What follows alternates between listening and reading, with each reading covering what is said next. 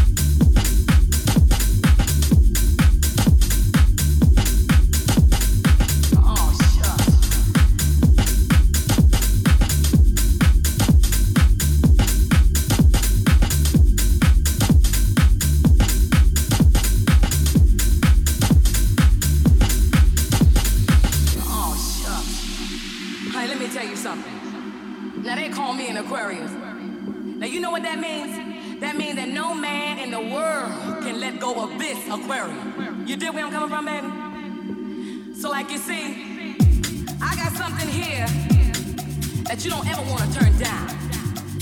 I got something for your mind, your body, and your soul. Soul, soul, soul, soul, soul,